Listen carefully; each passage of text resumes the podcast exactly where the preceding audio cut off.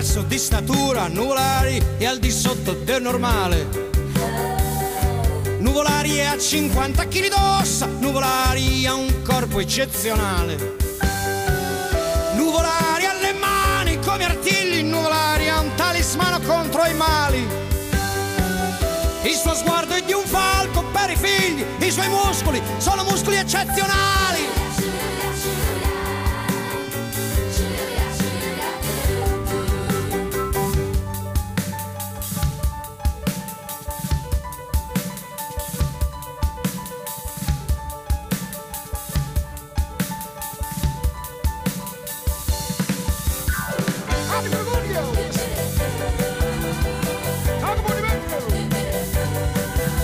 Gli uccelli nell'aria perdono l'ali quando passano volari.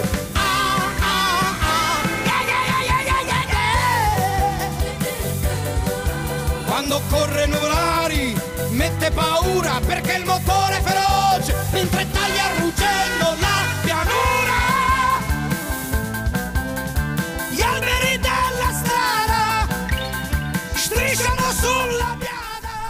Sigue sonando el piano de Nuvolari eh, justo en el paso de curva, cuando los coches, los coches pisan con las dos ruedas laterales. El, el peralte este de- que, es- que se conoce como piano, ¿no? No sé, debe ser la jerga de la Fórmula 1, Pablo, dímelo tú. Bueno, como son de colorines, ¿no? Uno blanco, uno negro, uno blanco, uno negro, pues lo llaman el piano. Somos súper originales. Tenemos aquí a los chicos de Mad Formula Team, eh, by, by Carlos III, eh, Pablo y David, David y Pablo, que hoy nos vienen a hablar, bueno, nos prometieron que hoy iban a venir a hablar de aerodinámica y casi casi lo vamos a conseguir, ¿no? No, venimos con toda la intención del mundo de hablar sobre la aerodinámica. Pues adelante, amigos, adelante. ¿En qué consiste la aerodinámica? Bueno, ¿Y- pues, ¿Y, cuán importante es pues la aerodinámica, en un vehículo de carreras? la aerodinámica consiste en esculpir, que es un término muy poético, pero también muy apropiado, el paso del aire alrededor del coche para que haga lo que nosotros queremos que haga. Eh, en la mayor parte de los casos estamos hablando de generar carga vertical, para eso sirven los alerones que, que son tan visibles en los coches de carreras, pero también para algunas cosillas que son un poquito más sorprendentes, porque la aerodinámica también, pues el motor necesita aire para refrigerarse, o los radiadores necesitan aire para refrigerarse, y eso pues también acaba siendo su tarea. O incluso cosas que parecen tan insignificantes como el confort del piloto. Pero claro, cuando te estás a 300 kilómetros por hora con el aire soplándote en la cara, cómodo, cómodo no estás. ¿Qué es más importante? ¿Que el aire pase por encima y por debajo del coche con fluidez, que no haya aristas de ninguna clase, que el coche se deslice entre el aire o que aplaste el aire contra el asfalto del coche? ¿Qué es más importante? Sé que al final son las dos funciones, ¿no? Un poco de la aero- aerodinámica, pero si hubiera que quedarse con una, ¿cuál es la más importante? Mm, No vas a poderte quedar con una porque precisamente una de las dificultades del proceso de diseño aerodinámico de uno de estos monoplazas es encontrar el punto óptimo entre los dos factores que acabas de mencionar. Entre hacer un coche muy estilizado, que es lo que se hacía ah, durante la primera mitad del siglo XX principalmente, que todavía no se conocían los beneficios de tener una carga vertical más potente y, y el conseguir una carga vertical que, que proporcione más agarre en curva. Y de hecho, para, para el tema de, de la carga Pero ojo, vertical el agarre es importante en curva y en recta, ¿no? y en aceleración, Y en aceleración. eso es. Y en frenada también. Y en frenada también. Eh. El, el agarre es bastante De, importante. de hecho, es Porque que puede ser que, que frenas y no frenas, ¿no? De hecho. Pues frenar y bloquear las ruedas y, Y arrastrar. y arrastrar y acabar contra un muro de la manera más tonta. De hecho, esto es muy fácil de entender, eh, sobre todo, mira, un ejemplo muy sencillo. Si pone, eh, la gente que nos está escuchando, si pone la mano sobre la mesa, aprieta la mano contra la mesa y luego intenta deslizarla, va a ver que no puede. En cambio, si hacen esto mismo, pero no aprietan la mano contra la mesa, va a ver que la pueden deslizar con relativa sencillez. Pues básicamente cuando un coche está tomando una curva, si tiene más carga vertical en los neumáticos, los neumáticos no deslizan y por lo tanto el coche agarra y puede tomar la curva. En cambio, si no tiene suficiente carga vertical, pues los neumáticos van a deslizar y entonces el coche no va a poder tomar la curva con el radio que desearía y se va a ir algo más abierto y va a perder tiempo. ¿Creéis que la aerodinámica está trabajada al 100% en los neumáticos, por ejemplo? ¿Por qué tienen aún una llanta convencional prácticamente? En estamos en la Fórmula 1. ¿eh? Por normativa. Pero ¿por qué no son, por ejemplo, ¿habéis visto las llantas estas que van a ras de la goma? Es, es absoluta y totalmente por la normativa de la Fórmula 1. Si a los ingenieros les dejasen sueltos sin ningún tipo de, de indicación, lo que harían sería carenar el coche entero, carenarían las ruedas, les pondrían tapas, les pondrían, meterían al piloto en una cabina o, o lo meterían en el fondo del coche con una ventanilla para mirar a través. Pero la Fórmula 1 tiene que mantener la estética de un coche de Fórmula 1 y al mismo tiempo limitar lo rápidos que son los coches, porque hemos llegado al punto en el que somos capaces de construir coches tan rápidos que no existe una manera de hacer que el circuito sea seguro para poder conducir con ellos. Por, Entonces, muy, por muy buen piloto que seas.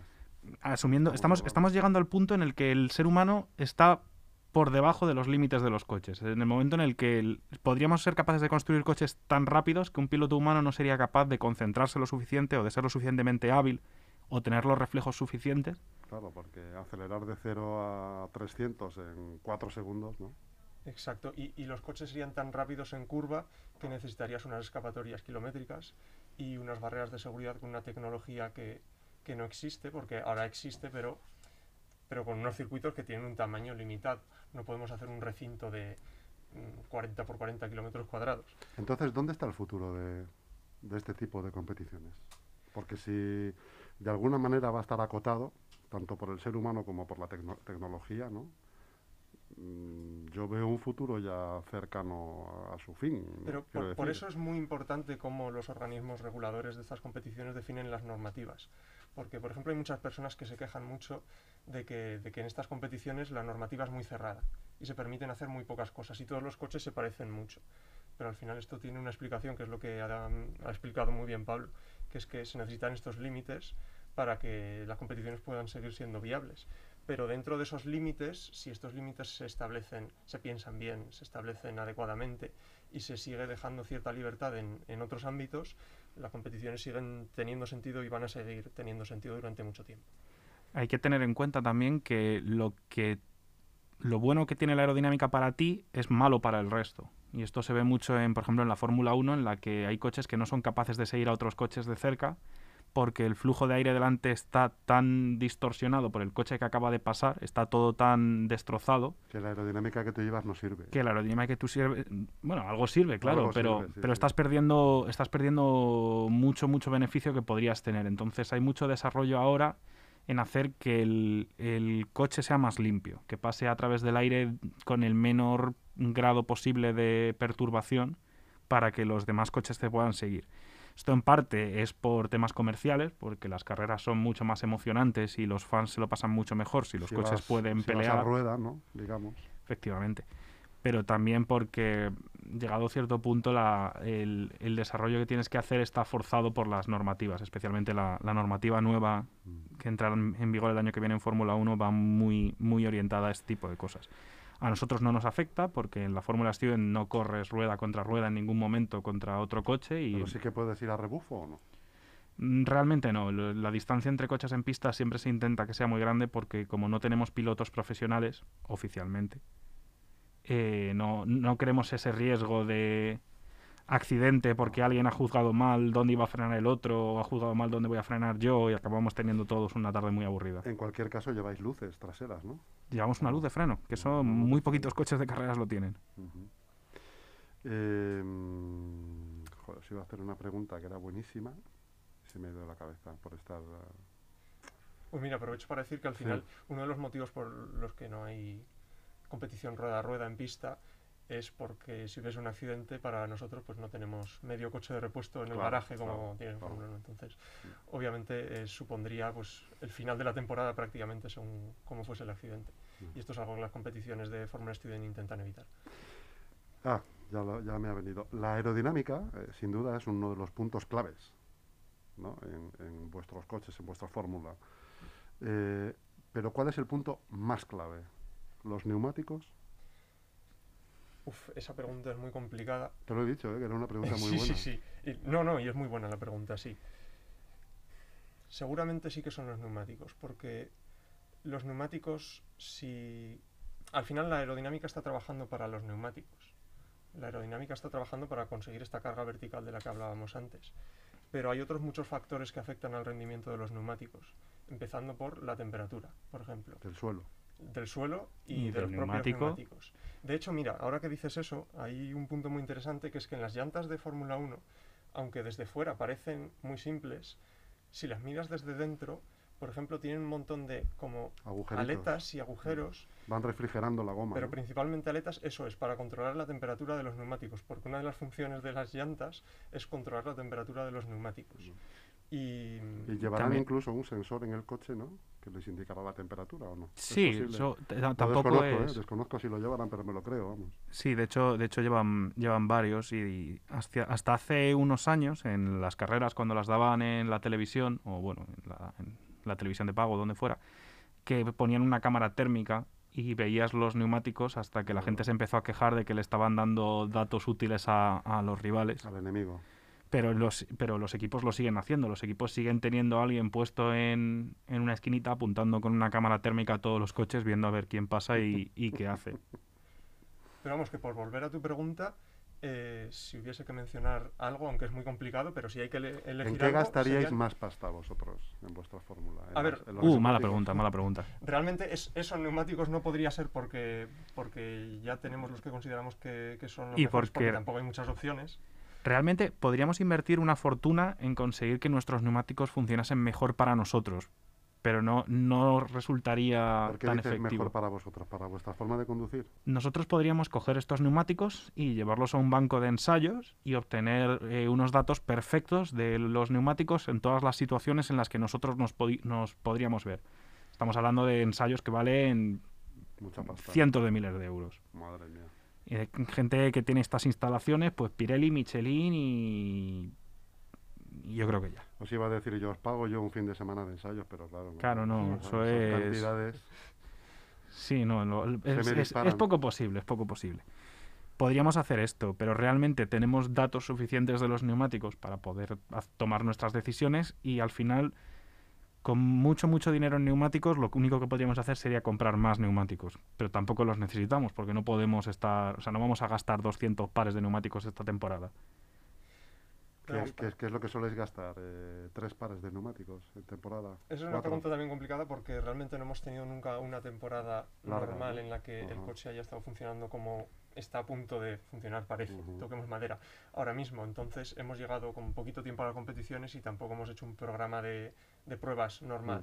Pero estimamos sí, en torno a 3, 4 Tres, juegos de cuatro neumáticos sí pares. que necesitaremos seguro. Y de hecho, si tuviésemos dinero, compraríamos más. ¿El compuesto de las gomas es el mismo que el de una Fórmula 1 o el de los Mm, coches no. convencionales? O... No, los compuestos de las gomas suelen ser propietarios de cada fabricante y suelen estar bastante diseñados en conjunto con la gente que está desarrollando los coches. De hecho, es bastante normal que los, los distintos fabricantes de neumáticos de las competiciones un día enganchen a cuatro o cinco equipos y les pongan a dar vueltas a un circuito para desarrollar nuevos neumáticos.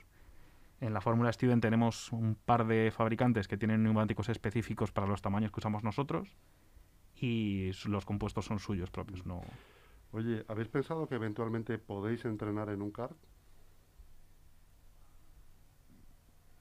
Joder, o sea, qué silencio. Los Sí, no. silencios, los silencios en la radio. Podemos no- entrenar en, en un kart. En los, Digo, pilo- digo por, hombre, yo los me- pilotos pueden practicar. quiero pensar que no es lo mismo, Los pilotos pero sí que sí que, sí que te acercas un poco a las sensaciones. Hay, ¿no? hay habilidades transferibles. Si tú vas al... Joder, qué bien habla este tío. Sí, claro, tiene macho, una labia. No sigas así, Pablo, porque me quitas el sitio. Me- me- al final me, me- me veo yo conduciendo el coche y tú aquí en la radio. De hecho, hicimos una sesión de, de pruebas con todos los pilotos, bueno, y más gente del equipo que se apuntó en un karting para seleccionar a los pilotos.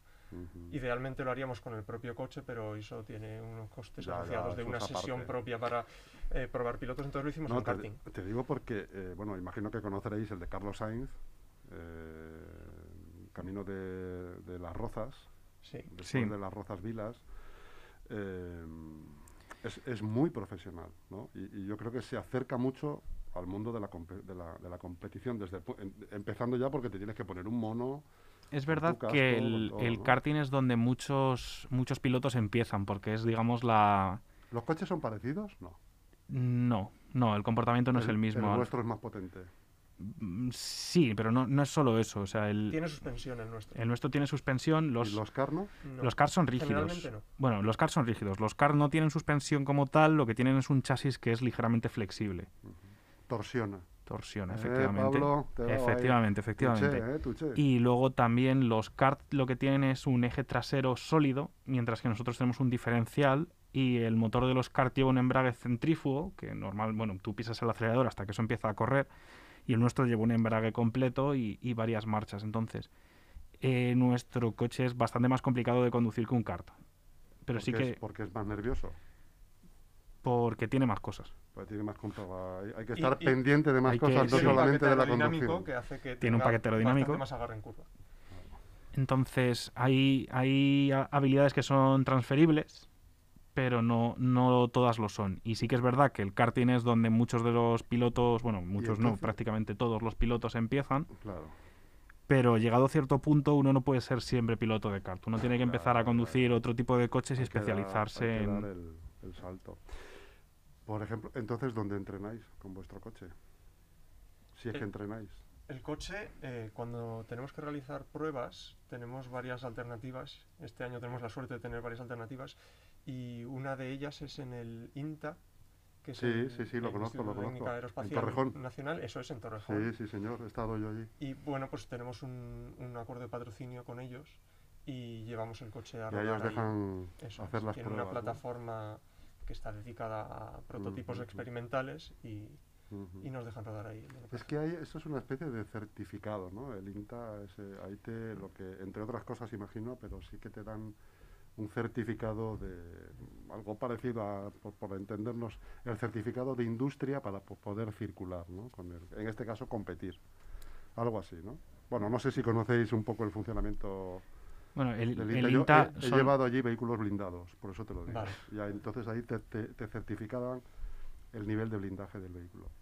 Sí, su, su labor principal de cara a la industria es eh, eh, hacer ensayos de vehículos y, y certificar, pues, en tu caso, el blindaje o si son seguros para la carretera o bueno, Eso es. en general.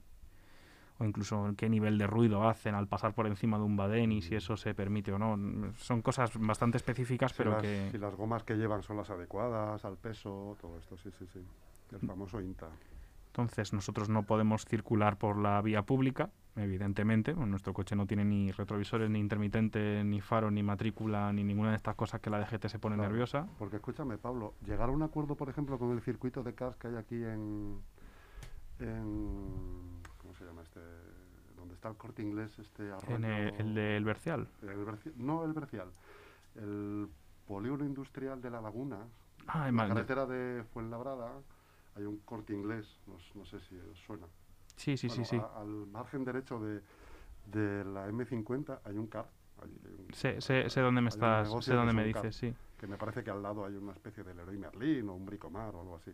Se ha buscado... Llegar a un acuerdo con una empresa de estas no sería más fácil. se ha buscado acuerdo con empresas de karting, con el de Ángel Burgueño, que también es donde realizamos nuestras pruebas de piloto, y se realizarán pruebas allí. Lo ideal para nosotros es realizar las pruebas en el INTA, primero porque no molestamos a nadie en su trabajo, porque nosotros no vamos a hacer 10 minutos de, pista, que sería lo que se, considera una tanda en un centro de karting normal y corriente, y luego pueden venir otros y tal. Nosotros tenemos intención de estar rodando desde las 8 de la mañana hasta las 7 de la tarde con una pausa a las 2 para comer. No hay no hay otra opción porque necesitamos sacar el máximo uso posible de nuestras jornadas de testing, que no son no Claro. son tantas como nos gustaría. Y que encima os cobrarán, imagino, ¿no? Entonces, mm, el, el tema de que nos cobren o no, se- siempre se puede llegar a un acuerdo. Siempre se pueden hacer patrocinios, pueden llevar, podemos poner su nombre en nuestro coche, podemos hacer muchas cosas.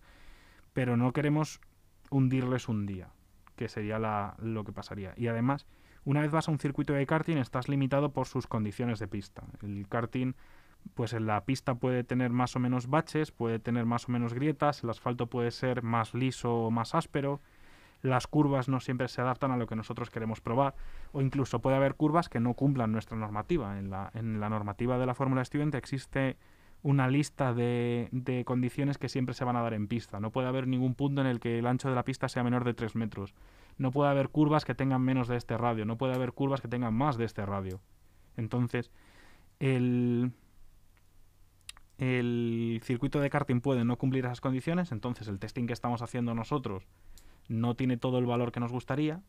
Y además, si nosotros queremos probar el comportamiento en ciertas situaciones, porque no todas nuestras pruebas son una pista tradicional. Nosotros tenemos una pista de skidpad, que es básicamente hacer un 8, que la mayor parte de los circuitos no la pueden acomodar, porque es una pista que cabría en un campo de tenis, pero necesitas el campo de tenis entero.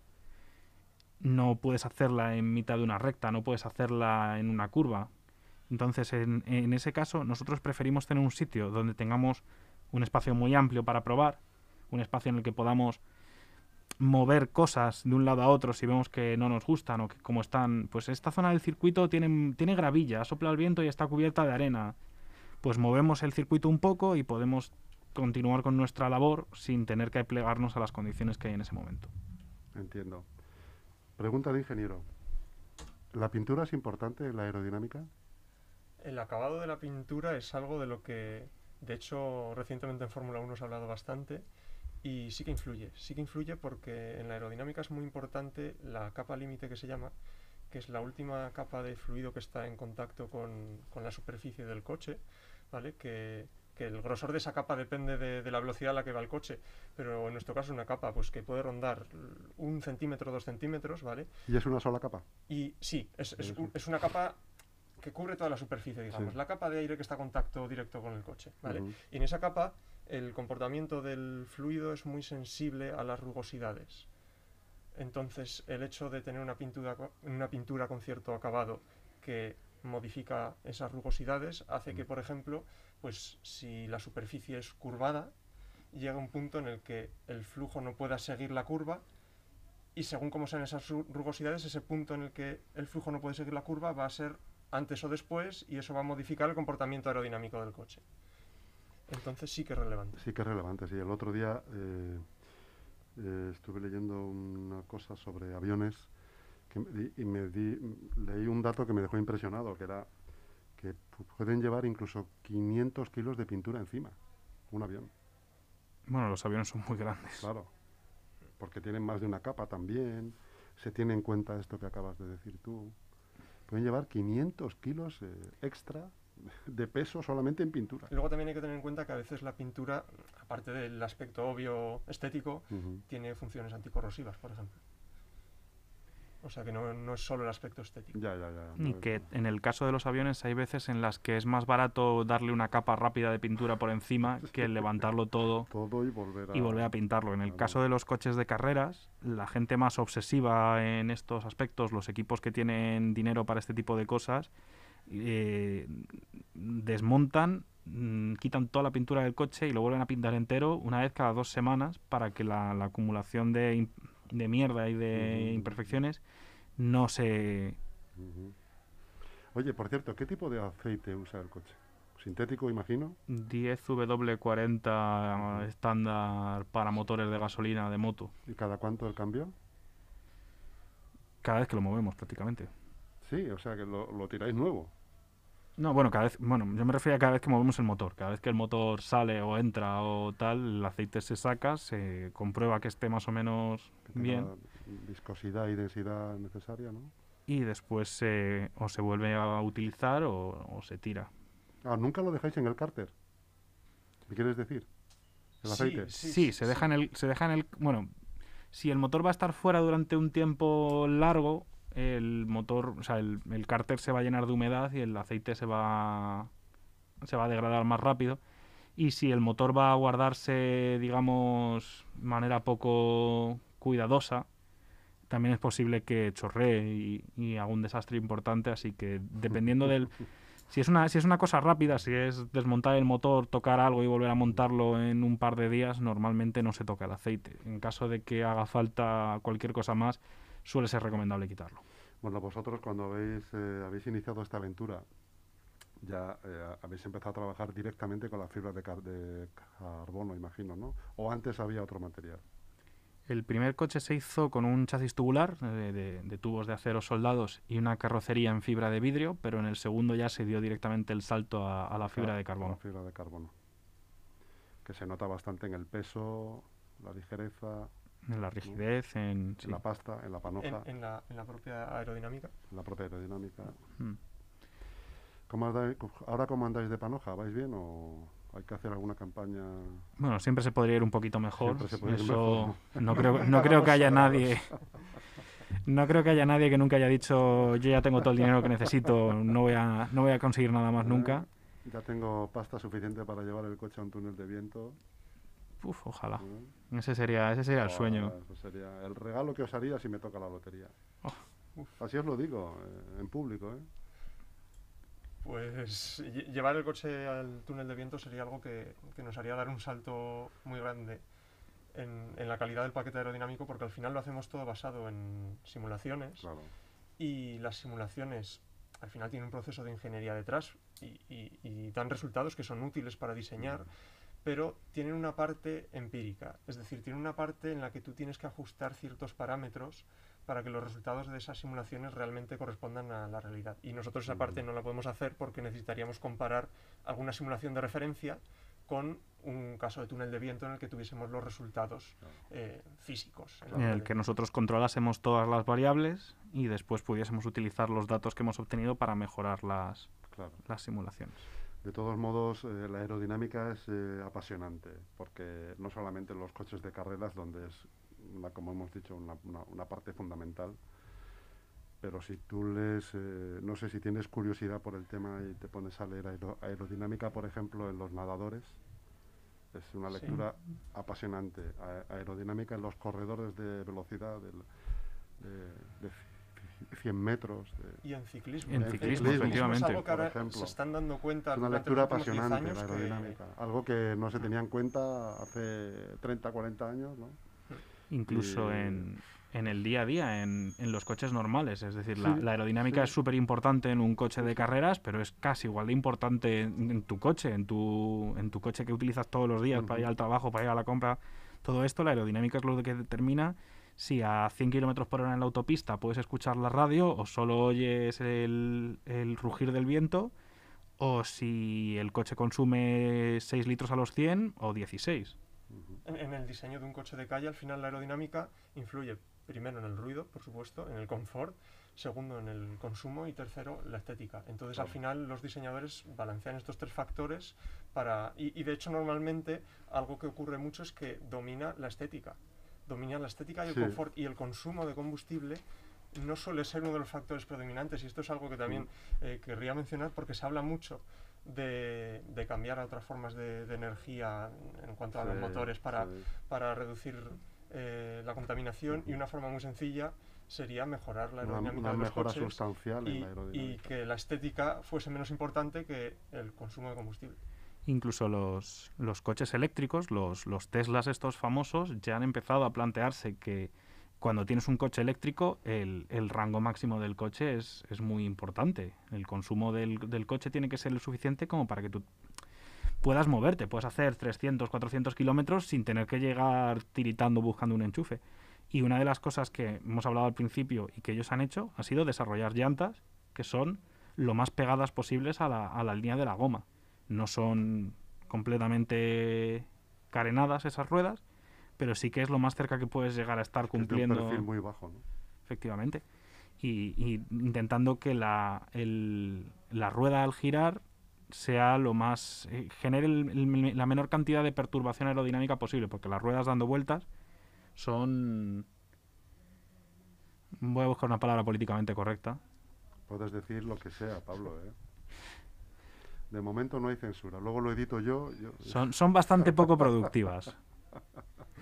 Y, y ya que estamos hablando de, de aerodinámica así un poco más en general, por ejemplo ahora con, con la pandemia, muchas de las recomendaciones que se han hecho en cuanto a distancia recomendable, bueno, algunas de las recomendaciones eh, tenían carga de motivos políticos que, bueno, ya, quitando ya, ya, eso, eh, la recomendación de fondo, digamos, venía de estudios científicos que al final están basados en aerodinámica y en simulaciones de pues el aire siendo saliendo de la boca de una persona y atravesando un medio poroso que es una mascarilla y, y al final es algo que, que se ha hecho y, y, por ejemplo se pueden encontrar estudios de, por ejemplo, dos personas corriendo, qué distancia tienen que mantener para que no pase de cierto porcentaje del virus de una persona a otra.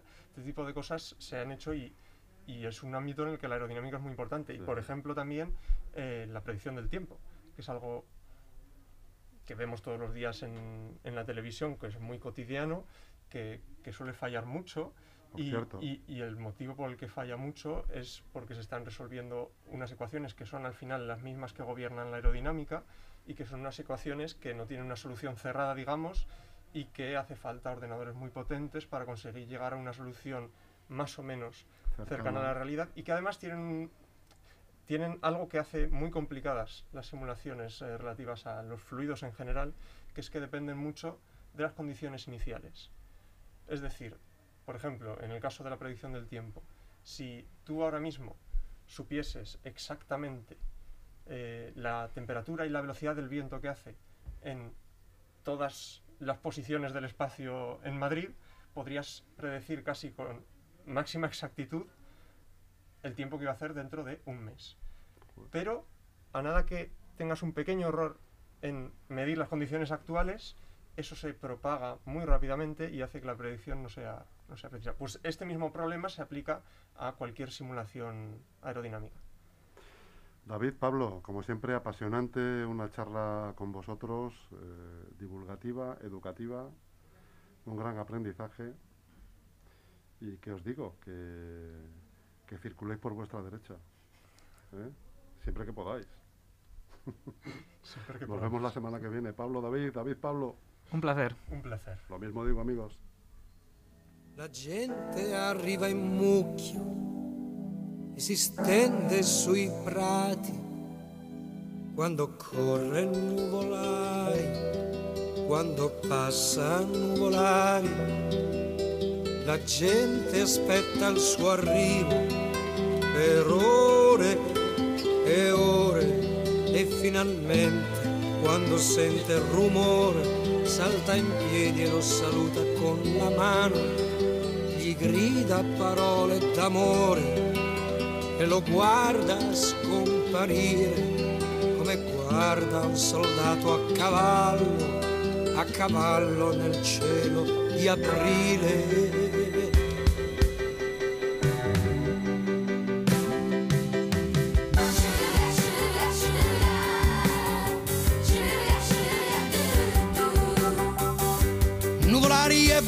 Di colore, nuvolari alla maschera tagliente. Nuvolari ha la bocca sempre chiusa di morire, non gli importa niente. Corre se piove, corre dentro il sole, 3 più 3 per lui fa sempre 7. Con l'alfa rossa fa quello che vuole, dentro il fuoco di 107.